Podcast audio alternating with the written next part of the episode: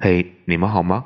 我是小鹿，现在是北京时间晚上十一点二十四分，我在荔枝 FM，你在哪？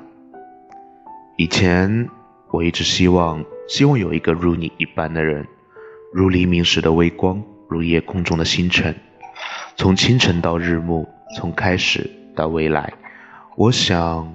最后陪我走完余生这条漫漫长路的人，一定会是你。可后来啊，不知道从什么时候开始，我发觉你曾是我平淡日子里的来日方长，最后猝不及防的成为大梦一场。对你的喜欢就到此为止了。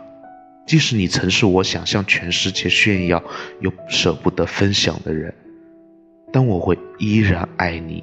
在你看不见的地方，偷偷爱着你。